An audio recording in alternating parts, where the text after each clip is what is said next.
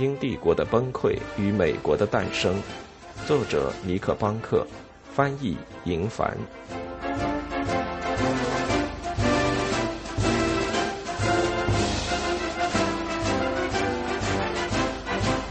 统治阶层，英国的内阁就像一群任性的猎犬，要是只给他们一个正确的猎物，如约翰·威尔克斯或法国国王这样共同的敌人，他们就会协同在一起去把狐狸给抓住。但在其余的时间里，他们可能会转着圈互相追逐、抓咬。要是扔给他们一根骨头，某些获取经济利益的机会。他们就会对此争执不休，甚至不惜损害被他们视为至高无上的国家利益。除了希尔斯伯勒和诺斯本人，还有四位部长是真正手握实权的。他们都是在上议院拥有席位的贵族，他们每人都有自己执着的理念和议程。在整个美国危机期间，四人都在任上犯下的错误也是每人都有份。他们的利益各不相同。分别代表了精英阶层的不同方面。五十四岁的威廉·祖里斯特恩是第四位罗奇福德伯爵，他是英国老一辈的政治家。他们对世界的看法形成于1745年詹姆士二世党人的叛乱时期，当时国家处于灾难的边缘，又建王一周便占领了伦敦。罗奇福德和他的朋友桑威治勋爵在当时已经快三十岁了。他们的成年生活时期又经历了两场漫长的英国对法战争，两人将国家防御看成是高于一切的职责，他们以各自不同的方式履行着这份职责。在罗奇福德看来，国家安全的秘密在于力量制衡。他是一位优秀的语言学家，出任过都灵、马德里和巴黎的大使。除去他的弱项。他在很多方面都是个不可或缺的人才。法国人称他为“欢愉的男人”，他名副其实。对戏剧，尤其是女演员，有着格外的喜好。罗奇福德外遇不断，并花掉了大笔公款。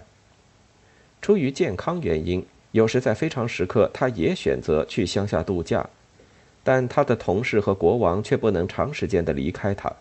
因为他对欧洲政治的熟人是无人能及的。罗奇福德单用一张纸就能将最复杂的外交政策问题转化为简单的语言。在诺斯勋爵的内阁中，他担任资深国务大臣。开朗、活泼，而且往往是轻率的，罗奇福德如另一个法国人所说的非常机灵。他主要通过法律和秩序来解决国内事务。但同时也要处理英国与法国和西班牙之间紧张的关系，这正是最棘手的任务。1772年，罗奇福德的内心被一个问题所占据，因为对法国感到疑虑，他清楚英国需要欧洲大陆上的盟友来遏制波旁王朝再次发动战争，却没有可以结盟的对象。奥地利已经与法国联盟，普鲁士国王并不信任英格兰的国王。而按理来说，英国本应该与俄罗斯的凯瑟琳大帝结盟，他的军队要远远超过英国。英方努力想要达成协议，但最终却无功而返。女皇要求用英国银币支付补贴金，并辅助他瓜分波兰和奥斯曼帝国。英国宁愿不做交易，也不会答应俄罗斯方面如此无情而又昂贵的附加条款。于是，俄国女皇转而去找了她的远房表亲腓德烈大帝。在美国革命前夕，英国已处于孤立无援的境地。罗奇福德的内心感到了惊慌，我们连一个友好的国家都没有。在那年秋天，他在一份给同事的照会中，不无焦虑地写道：“要说对罗奇福德的尊敬。”没有人比得上他的朋友约翰·蒙塔古。蒙塔古是第四位桑维治勋爵，掌管舰队。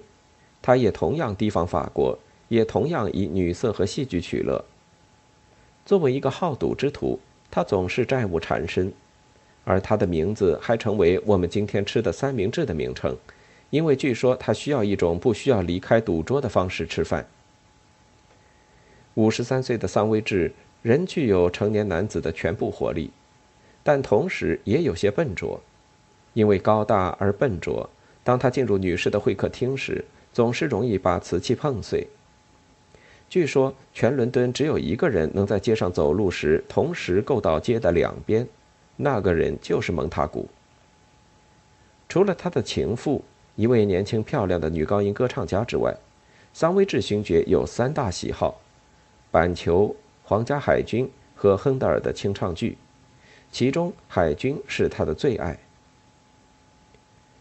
处于孤立的不列颠王国更加依赖他的舰队。英国海军本身就足以威慑法国，但前提是要做好备战。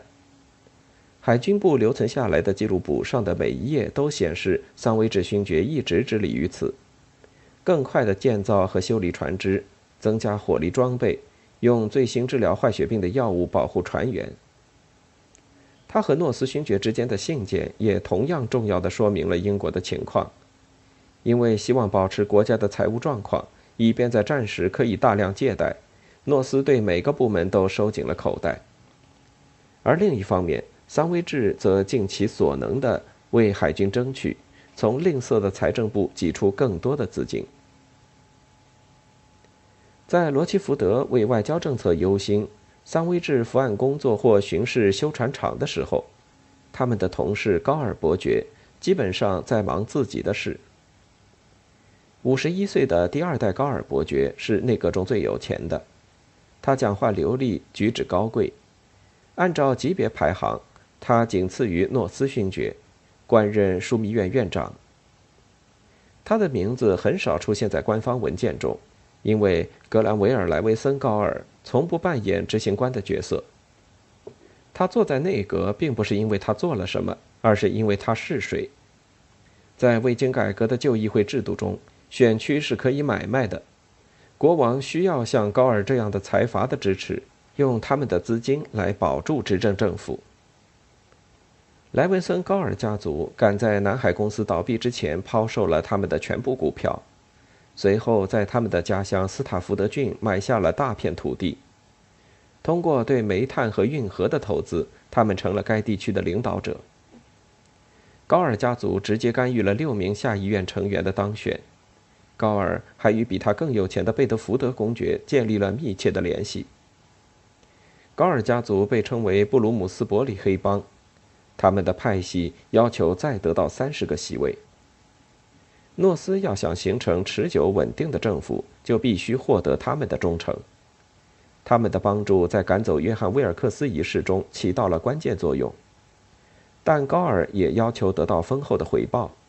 在政府关键决策中的表决权和对布鲁姆斯伯里邦无尽的恩惠，还有军队的职位和政府公职岗位。要是诺斯办不到，高尔就会在背后搞阴谋，直到他找到下一位可以满足他要求的首相。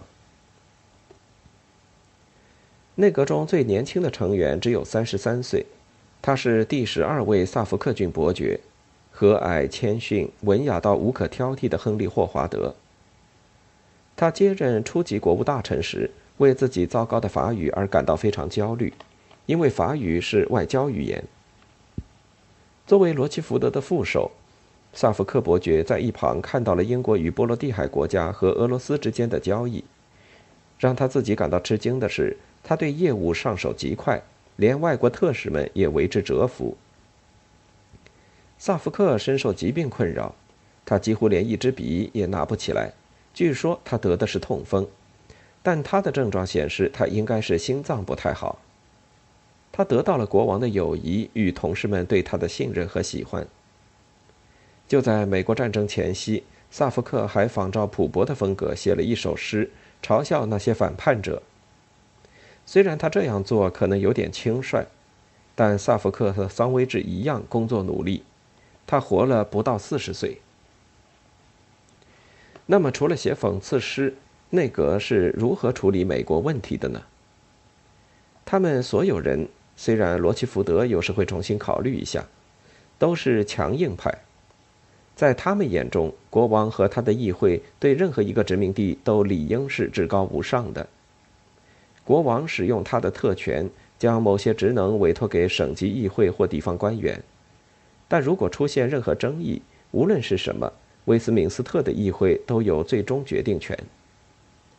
高尔、桑威治和萨福克在这一点上从未动摇过，诺斯勋爵也不会动摇。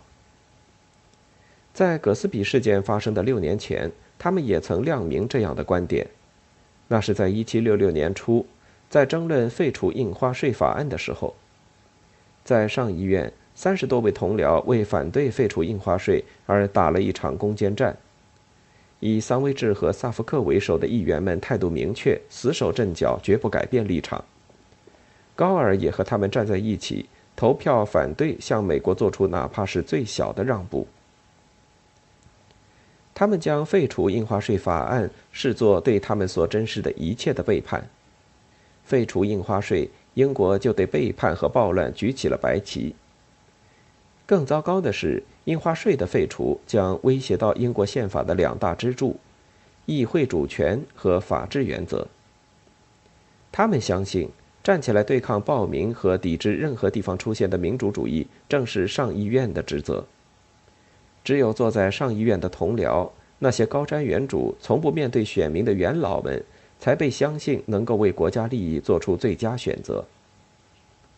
在他们看来，公众从根本上就是反复无常的，很容易被麻烦制造者们所误导，如威尔克斯或波士顿的翻版威尔克斯。废除了印花税法案，就是给了他们胜利，其结果会是无政府状态和帝国的终结。以后谁要是不喜欢交税，就会拒绝纳税。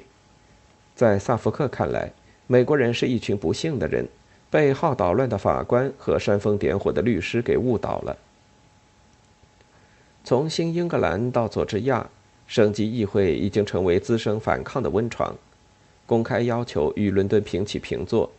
要是给美国一个让步，他们就会要求得到更多，直到他们取得自治。六年过去了，诺斯勋爵和他的同事们仍坚持这一信条。在清楚地表明这一点后，他们就不能舍弃这一信条，也从未舍弃过。但信条终归是信条，不是可操作的议程或是行动计划，而是教条声明，是僵硬的空谈理论。他们易于空谈议会主权这样的抽象概念，却忘了权威和权力是两种截然不同的东西。发表声明是容易的，他们也是这么做的，宣称国王和议会拥有古老而不可剥夺的至高权力。但是要英国人做出决定来给这个抽象的概念加上任何实质性的内容，就要困难得多。这一点在有关俄亥俄土地的争论中就已表现得再清楚不过了。希尔斯伯勒的备忘录。一七七二年夏天，那场赶走希尔斯伯勒的争论酝酿了将近四年。它可以追溯到一七六八年英国特使和伊洛魁人六个部落之间的协议。根据斯坦尼克斯堡条约，伊洛魁人将他们阿巴拉契亚山脉以西一直到俄亥俄河的大片领土出售。根据条约，这片土地归属国王乔治，并将分给来自宾夕法尼亚州和弗吉尼亚的热切的移民。他们形成的财团将建构这片土地。消息传到伦敦，吓坏了希尔斯伯勒。他从他的前任谢尔本勋爵那里接过这项条款。谢尔本对荒野的看法与他截然不同。谢尔本一直相信，通过让移民向国王交地租就可以赚到钱。但在希尔斯伯勒看来，向西部扩张所带来的风险远远超过任何可能的回报。他提出旧有的论断，让移民穿过山脉，他们将摆脱对国王的忠诚，与印第安人也会有另一场大战，而这正是他想要预先阻止的。在接下来的三年里，希尔斯伯勒用尽了各种拖延手段来阻止任何相关补助金的发放。然而，他渐渐发现自己被更强劲的对手所包围，一群投资者冒了出来。他们是费城的俄亥俄州大公司，有本杰明·富兰克林站在他们一边。这个公司酝酿了一个最为雄心勃勃的计划，购买两百万亩的荒野。这片地成了我们今天的西弗吉尼亚州。由于无法获得希尔斯伯勒勋爵的同意，投资者们开始在伦敦展开游说活动，目的就是将他剔除在外。当时的商业环境过于乐观，该公司很快就在金融界找到了支持者。由于英国和西印度群岛的房价大幅上涨，俄亥俄河谷的处女地对投机者来说是非常诱人的。带着一丝挖苦的意味，该公司直接向希尔斯伯勒在内阁的其他同事提出了请求。他们首先拿下了萨福克大臣的岳父，继而是一连串的财政部高级官员。他们将无偿股份送给一直需要钱的罗奇福德勋爵，和并没有拒绝他们的高尔勋爵。赢得高尔的支持至关重要，因为无论希尔斯伯勒说什么，最终的决定权在枢密院，而院长正是高尔。到了1772年春天，希尔斯伯勒已被孤立。他在白厅就像他在波士顿那样不受欢迎，虽然他在爱尔兰地位很高，但在伦敦他没有追随者，而他的对手都非常有影响力。据传高尔想把他开除，作为摆脱诺斯的铺垫，甚至国王也在暗示希尔斯伯勒是在做蠢事。四月底，希尔斯伯勒决定给这件事来个了结，他给高尔发了一份很长的备忘录。坚决拒绝在西部建立任何定居点。结果，这成了18世纪70年代初唯一一份存留下来、完整描述那个部长对殖民地政策意见的备忘录。这份文件内容清晰、逻辑连贯，大量摘取了盖奇将军内容悲观的信件原文。希尔斯伯勒尽可能直白地陈述了英国对美国未来的一贯设想，但这恰恰显露出这样的观点是多么狭隘。在希尔斯伯勒的眼中，蜀国的存在只有一个目的：为英国创造物质财富。他说，殖民地是用来增进和扩大宗主国的贸易、航海和制造业的，因为其强盛和安全是依赖宗主国的。这就是殖民地的全部作用。他列出了蜀国对宗主国的附加值，只有四种。第一是渔业。从科德角到纽芬兰的渔场海域宽阔，收益丰厚，而且是英国的，因此应当保留。他们雇佣了大量的船只和海员，从而有助于确保国王乔治统治那片海洋。第二，北美海岸的平原出产丰富的原材料，木材、焦油和线麻，这些都是海军建造和装配舰队所需要的。第三，殖民地是英国商品的垄断销售市场。最后，希尔斯伯勒提到美国人在支持西印度群岛中起到的作用。甘蔗种植园主们要养活奴隶，还需要木材来制作桶和棚屋，这些都只能依靠内陆。如果按照这样的论证而得出结论，那就只需要在沿岸地带维持一个较小的属国，最多向内陆深入几百英里，剩下的一切都留给印第安部落。这正是希尔斯伯勒的观点。依据1763年皇家宣言的条款，在美洲建立的属国已经完成，不继续向俄亥俄州扩展。但是，当他签署这份备忘录的时候，他就已经作废了。因为大洋彼岸上涨的租金和价格驱使大批移民来到美国，西部边界是不可能闭合的。新英格兰。或是哈德森河两岸肥沃的土地是稀少的，因此不顾官方的精明打算，移民们越过了山脉。向西的移民在西弗吉尼亚到佛蒙特之间画出了一条长长的弧线。希尔斯伯勒对此也非常清楚。1772年从殖民地发回的急件里，大量报告了西迁移民引起的麻烦。然而，不知为何，他却相信西迁的移民潮是能够被遏制的。不过，他最离奇的误判还不是俄亥俄山谷这一桩，而是他对南方种植园殖民地的判断。英国政府总是没能理解他们对该地区的控制是多么脆弱。在伦敦或格拉斯哥的任何人读读报纸就可以看到奴隶经济的发展是多么迅速，只需瞥一眼那长长的货运列表。船只运送的都是来自查尔斯顿或安纳波利斯的水稻、烟草和小麦，但希尔斯伯勒几乎从不提及南方。他并没有想到这里可能是帝国致命的要害。南方殖民地正在以最危险的速度壮大，英国的规则将不再适用。由于坚决反对向俄亥俄扩张，希尔斯伯勒不可避免地要与他的同事们开战。高尔勋爵和枢密院要求顾问团出具他们自己的报告。这个顾问团正是贸易委员会，他们听取的是俄亥俄大公司的证据。鉴于富兰克林和公司拉拢了一批强大盟友，报告结果早已在意料之中。七月初，格斯比事件传来的前两周，贸易委员会拿出了高尔和罗奇福德想要的东西，站出来强力支持俄亥俄计划。与此同时，布鲁姆斯伯里的黑帮向媒体传出小道消息，说希尔斯伯勒剩下的日子不多了。受到这样的暗示，他开始谈论辞职，这让诺斯又一次陷入了习惯性的绝望。组建一个持久的政府耗时多年，而现在诺斯发现他的同事们在相互激烈斗争。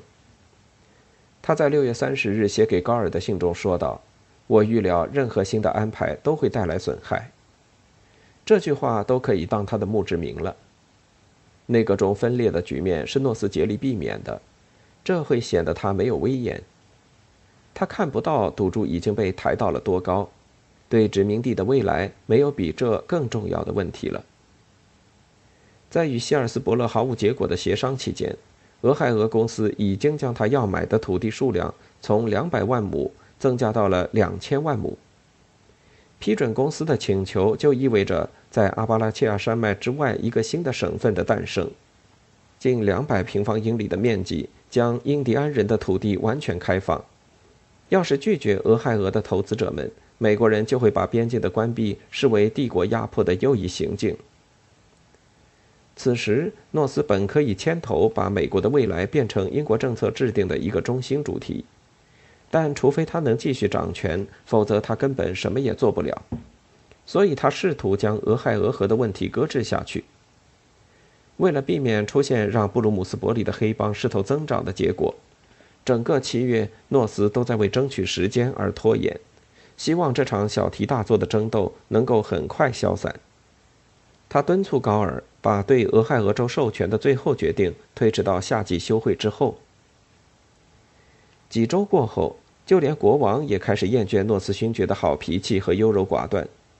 不论事件本身的是非曲直，这件令人不快的事只会有一个结果：来自阿尔斯特的希尔斯伯勒是可以被牺牲掉的，因为爱尔兰在英国议会没有代表，而他的对手们却全然不同。罗奇福德有才干，高尔有影响力和金钱，他们必须被安抚。在国王施压的情况下，诺斯不情愿地开始物色一位新的殖民地部长。他的第一人选是布鲁姆斯伯里的韦茅斯勋爵，但幸运的是，他拒绝了这个职位。诺斯松了一口气，他将这一职位给了他暗中的亲信，他的同父异母的兄弟威廉莱格，第二位达特茅斯伯爵。四十一岁的达特茅斯忠诚、虔诚而又廉洁，这三种品质在他同时代的政要中并不常见。他很惊讶会来找他。但他愿意帮忙。他到灌木公园听取了有关美国的简报之后，就同意了接受任务。希尔斯伯勒辞职了。1772年8月14日，达特茅斯成为殖民地部长。由此，诺斯为见证美国殖民地政权的瓦解，选出了最后也是最重要的一个人。内阁的分歧使其在将近一个月的时间里都无法对葛斯比事件做出回应。而此时想要坚决犹未为晚，但未来却显示出不好的预兆。白厅的大多数高级官员都痛苦地意识到，他们对大洋彼岸的事物是无能为力的。